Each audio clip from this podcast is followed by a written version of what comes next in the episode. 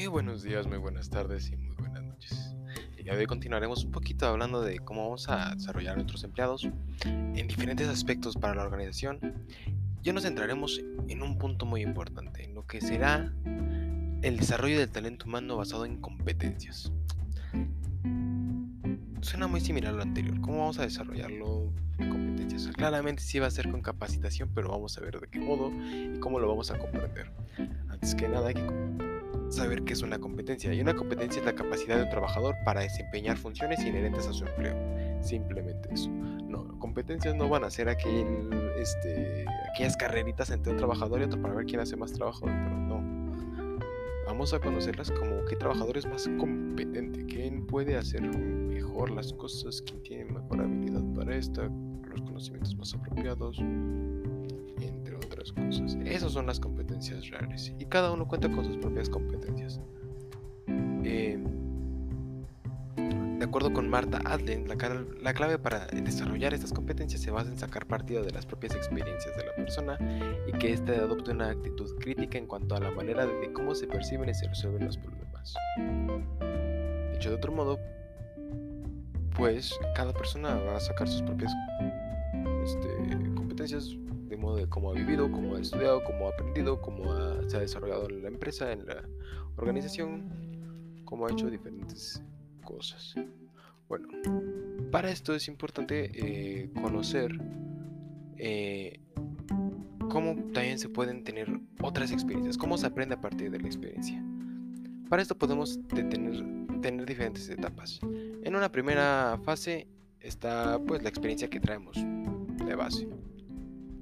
En otra, en la siguiente fase, existe un instructor que nos da alguna experiencia. Por ejemplo, llegamos a... Salimos de la carrera de, ingeniería mecánica y vamos ahora a un taller de autos.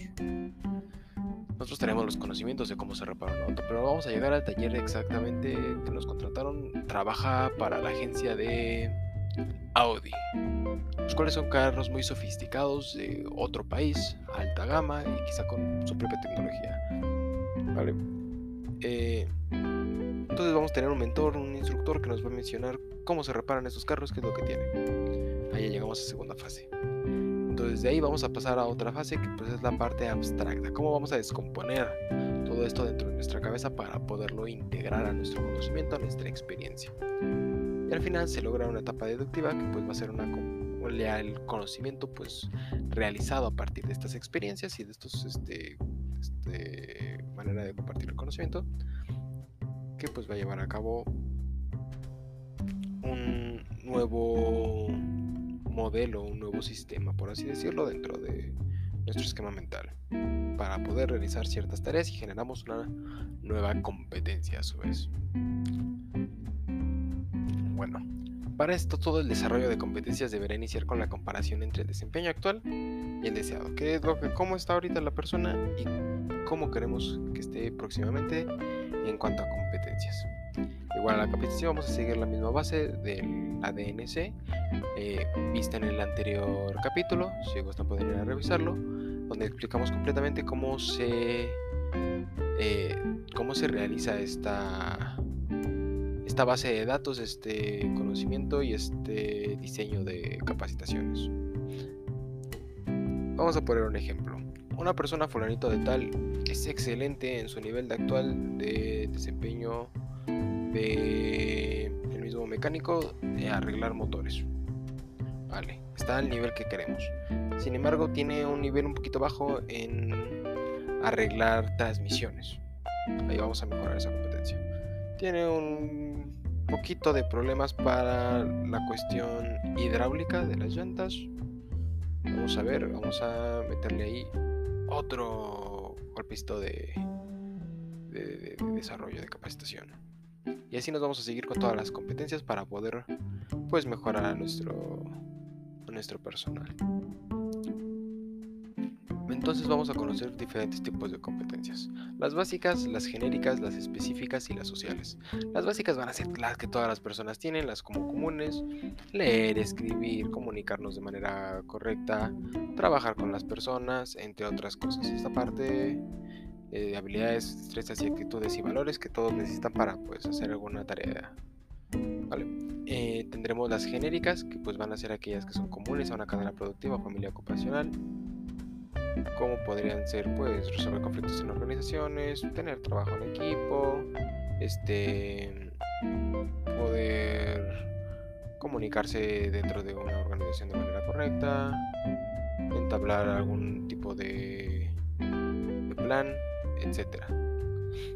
Y finalmente están las específicas, donde ya van a ser específicos de la función. En este caso, por ejemplo, el arreglar motores.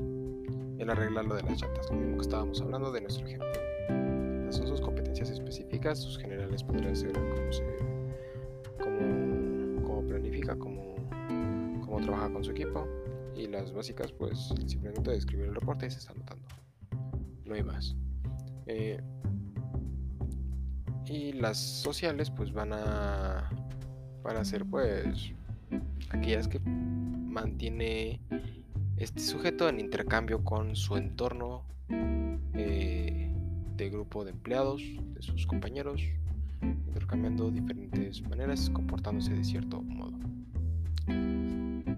Ahora, ¿cómo nos vamos a desarrollar dentro de la organización? Si bien la capacitación es algo muy importante, también tendremos otras maneras en las que estas competencias se van a ver eh, potenciadas y existen diferentes métodos. Vamos a pensar en unos cuantos. Uno de estos sería la rotación de puestos. Llevar a la persona por diferentes lugares, por diferentes puestos, diferentes actividades, donde pueda conocer y desarrollar habilidades nuevas que puedan ser empleadas en otras áreas. La asignación de nuevos proyectos para que pueda también adquirir nueva resolución de problemas, eh, conocer otras maneras de hacer las cosas, quizá tener, eh, explotar alguna otra capacidad que tenga en algún otro, en algún otro proyecto, en algún otro trabajo, Asistir, este, asignarlo como asistente de nivel de dirección. En caso, por ejemplo, que queramos que obtenga competencias pues, de liderazgo para que sea el próximo director, para que sea el próximo jefe, el próximo gerente, pues como le hacemos, lo acercamos a él, le damos que aprenda un poquito acercándolo como asistente, como alguna mano derecha podríamos decirlo, familiarizándose con lo que sería el trabajo de ese, ese campo. Obviamente por medio de la rotación lo vamos a pasar directamente a gerencia y después regresarlo, entre otras cosas, por cuestiones de que la organización no puede tener este, este desorden. Si bien es importante que tenga conocimientos, hay que también tener un orden dentro de los las acciones que realiza la organización. Y otro ejemplo que podremos tener serían los paneles de gerentes para entrenamientos. Este eh, va a ser pues a los gerentes para que pues, puedan eh, compartir este, este conocimiento con el que cuentan de su, de su trabajo para, para sus empleados o para empleados de otros rubros. Otros métodos para desarrollar el talento en las organizaciones que actualmente se están usando mucho es el mentoring y el coaching. ¿Qué son estos? Pues el mentoring lo vamos a conocer como de una manera más fácil y pues pasada al español, pues cuando tenemos un mentor o un tutor, esta persona que cuenta con, eh, con conocimientos, habilidades y experiencias que nos va a brindar para poder desarrollarlas nosotros. Por ejemplo, el maestro de matemáticas de la primaria que te enseñó su manera de, resolver alguna ecuación y te siguió enseñando más, quizá te pegaste a él, se hizo tutor, o el tutor de tesis que de hecho tiene ese nombre por lo mismo de que te está apoyando por medio del conocimiento a llevar a cabo un trabajo de gran nivel. Ese es el, el mentoring. Por otro lado, el coaching da más hacia la búsqueda estimular eh, en sí mismo pues las, el, explotar estas eh, experiencias y conocimientos apoyarlo de otra manera y eh, no darle no brindarle el conocimiento para hacer por sí mismo no decimos que este no lo tenga simplemente el proceso que se está llevando es diferente para ambos casos es importante conocer y tener un plan bien esquematizado donde pues se le apoye a ambas partes para poder llevar a cabo estas funciones. Eh, un ejemplo en cuanto al coaching, pues tendríamos que elegir al coach, fijar los objetivos que se quieran alcanzar, obviamente medibles, ver qué días, cuándo se van a estar este, encontrando, se van a estar viendo estas personas, cómo se va a trabajar este coaching y cómo vamos a estar enterados de esto, cómo vamos a llevar un registro de esto. Y en cuanto al mentoring, por ejemplo, pues es algo muy importante que se comuniquen los logros y los problemas del desempeño, que la persona entienda cuál es la meta, que se puede esperar de él, sin ser fantasiosos y sin ser este algo muy por debajo de algo objetivo. Eh, que se den las ideas de manera clara, de manera precisa y pues obviamente evitar el autoritarismo. Como sabemos, esta persona sí está mostrando el conocimiento, pero no es el jefe, no es alguien que le está imponiendo a hacer las cosas, no es alguien que está como papá dándote las instrucciones.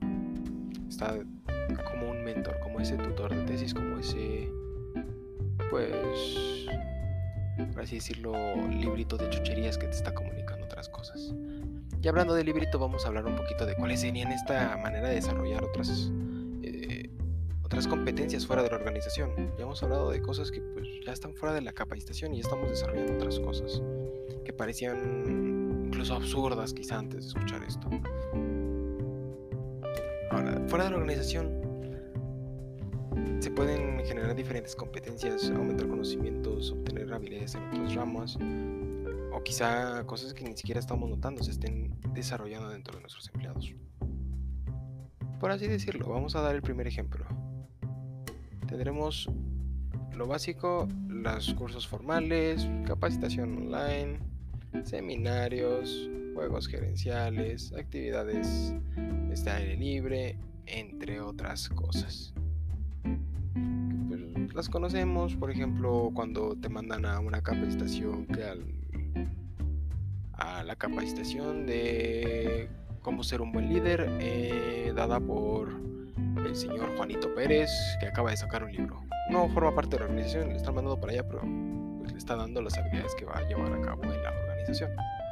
Este, o este, va a dar el seminario el gran científico, psicólogo, psiquiatra del comportamiento y todo eso, el al doctor Juanito Pérez. Ahora mismo no presento callos. Eh, es lo mismo una clase que no, un curso, un seminario que no está dentro de la organización. Y ahí estamos tomando, adquiriendo conocimiento pues para llevarlo dentro de la organización. Es importante que pues también se combinen con un poquito de técnicas de autodesarrollo. Una persona para que pueda mejorar en sus competencias debe tener diferentes este, habilidades pues, eh, tanto psicológicas como, como, mentales como emocionales como pues podrían ser el reconocer la necesidad de desarrollo, de desarrollo qué es lo que requiero mejorar en mí. Tomar un conocimiento sobre la competencia a desarrollar sea, adquirir este conocimiento por medio de nuestros propios medios poner en juego la competencia, de retar, saber, ver si sí lo podemos hacer realmente y observar y reflexionar al respecto. Así de básico como suena. Y existe ahora otro autodesarrollo que nos permite pues eh, tomar algunas competencias, algunas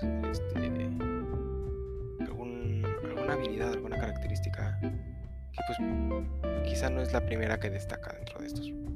Un ejemplo de esto serían los deportes. Dentro de los deportes tendremos muchas competencias como es el trabajo en equipo, la iniciativa, el respeto. Todo esto no es lo principal. Quizá no, no queremos que sea nuestro Cristiano Ronaldo, que sea nuestro Messi o que sea nuestro Mbappé. Queremos que esta persona aprenda a trabajar en equipo, que aprenda a llevarse bien con los compañeros y quizá también con la competencia misma. Por medio de pasatiempos o hobbies también, pues se puede dar que por el rompecabezas la coordinación, la planificación de pues empezamos por los bordes es más fácil, el desarrollar este quizá un control del estrés, entre otras cosas. Por así decir, existen muchos pasatiempos, muchos hobbies y cada uno tiene sus características propias. La lectura, en la lectura se sabe que existen muchos este, beneficios para la persona en cuanto a la información del texto y en cuanto a lo que trae consigo el, leer. Ya sea desde leer eh, alguna novela hasta leer un texto informativo. Y pues otro caso muy similar a la lectura es las películas. Pues hay situaciones que nos traen muchas cosas, muchas vivencias, muchas experiencias no vividas que pues pueden, dependiendo del enfoque de la persona, traer consigo competencias nuevas. Ahora, una vez desarrolladas ya las competencias, es importante pensar en lo que nuestros empleados van a tener, que van a hacer con esto. Por eso es importante pensar en los planes de carrera. Los planes de carrera son aquellos planes que nosotros le damos a los empleados, observamos sus competencias, sus habilidades y los colocamos dentro pues, ya de un, ¿cómo se dice? ¿Cómo dice la, la frase, el, cacho, carrera. Nos vamos encarrenando, por ejemplo, pues a subirlos a gerencia. Ya les damos, eh, pues, una idea de cómo van a ir ascendiendo dentro de nuestra pirámide jerárquica, dentro de nuestro esquema, debido a sus capacidades. Y es así mismo que pues, les vamos a su vez acercando con estos con estos puestos, como decíamos en lo del asistente a la gerencia, o con el de mesa de gerentes, que pues ya van conociendo estos puntos y los vamos desarrollando a punto de que sean quizá los próximos gerentes, los próximos directivos, quizá cuando uno se jubile o deje el puesto, entre otras cosas. Como sabemos actualmente es muy cambiante la situación organizacional. Es para esto muy importante saber que en todo momento, ya sea un plan de carrera, un plan de sucesión y un o un programa de reemplazo, es imprescindible tener tanto el compromiso entre el individuo y la organización, tener conocer la evaluación actual y potencial de los empleados, que facilite el diseño de los planes de que se trate, o sea, saber cuáles son las capacidades actuales, las competencias que tiene, saber hasta dónde las podemos llevar, qué tanto las podemos llevar, qué tanto las queremos llevar dirección. Y obviamente la capacitación que les va a dar todo esto que estamos mencionando, ya sea como mencionábamos en el capítulo anterior o por medio de las técnicas actuales que estamos mencionando en este podcast. Todas son válidas y todas son importantes para poder desarrollar esto.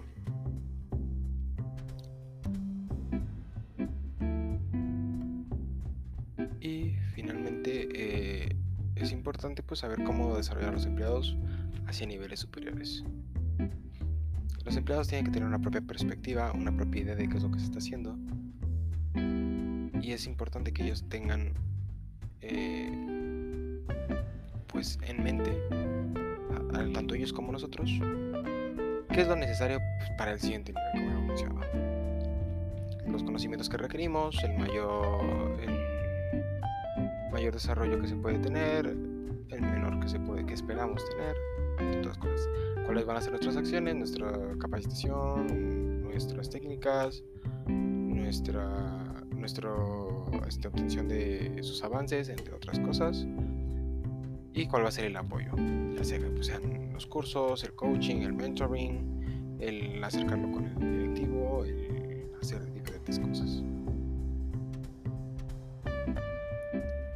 Y es por eso que es importante que se realicen los programas de capacitación, buscar los mentores y designarlos a aquellos que los requieran, de manera que pues sepamos quiénes pueden ser mentores. Un mentor no es quien sea, ni un coach tampoco, ni el, que, ni el gerente que les vamos a dar la asistencia. Todos son importantes que tengamos previsto eh, de manera eh, objetiva para poder llevar a cabo estas actividades, estos eh, desarrollos designarlos de manera correcta. Para poder tener un trabajo eficiente dentro de este desarrollo de las capacidades, de las competencias. Obviamente establecer políticas y procedimientos que permitan proporcionar recursos adecuados a las demandas de la propia organización. Crear una cultura de desarrollo para que nuestros empleados sepan que pueden crecer dentro de esta. Esto es súper importante. Como mencionado, dentro de su participación, su creatividad, su capacidad de crecer dentro de la organización, es algo que les va a brindar mucho, tanto a ellos, tanto a nosotros, para su crecimiento y nuestro desarrollo. Y el reconocimiento, una base para que se mantenga esta motivación y este, esta construcción de área del propio empleado. Esto sería todo por hoy. Muchas gracias por habernos oído. Los esperamos la próxima ocasión. Bonito día, bonita tarde o bonita noche.